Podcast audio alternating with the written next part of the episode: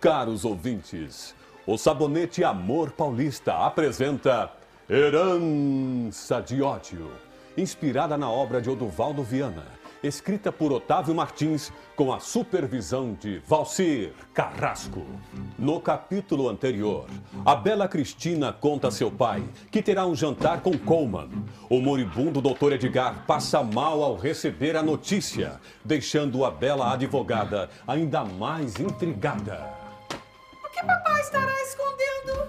Sempre achei que gostasse confiasse no Sr. Coleman. Enquanto isso, Adriano Trindade era conduzido de volta ao lar no elegante automóvel de Coleman. Gentileza sua trazer-me até em casa, Sr. Coleman. Conte sempre comigo, meu caro Adriano. Procure descansar agora, porque amanhã cedo teremos uma reunião no Conselho das Empresas.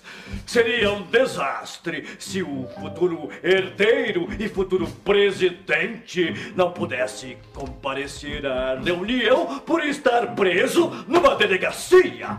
Não sabia que faz parte do conselho, Sr. Coleman.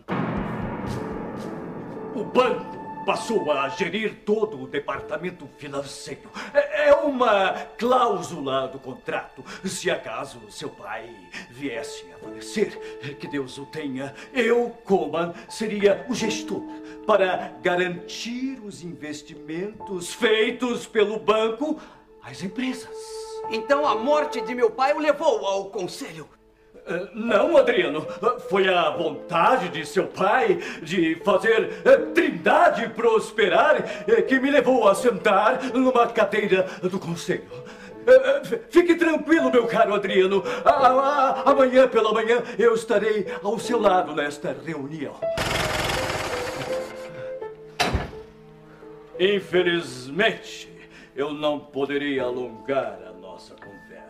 Eu tenho um jantar especial esta noite. Afinal, não é sempre que um velho pode jantar com uma linda mulher, meu caro Adriano. E esta mulher, neste caso, é sua advogada, Cristina Monteiro. Eu espero que você não se importe. O quê? Como assim um jantar a dois? Um jantar romântico entre Cristina e. Coleman! Conseguirá Coleman estremecer a paixão de Adriano por Cristina?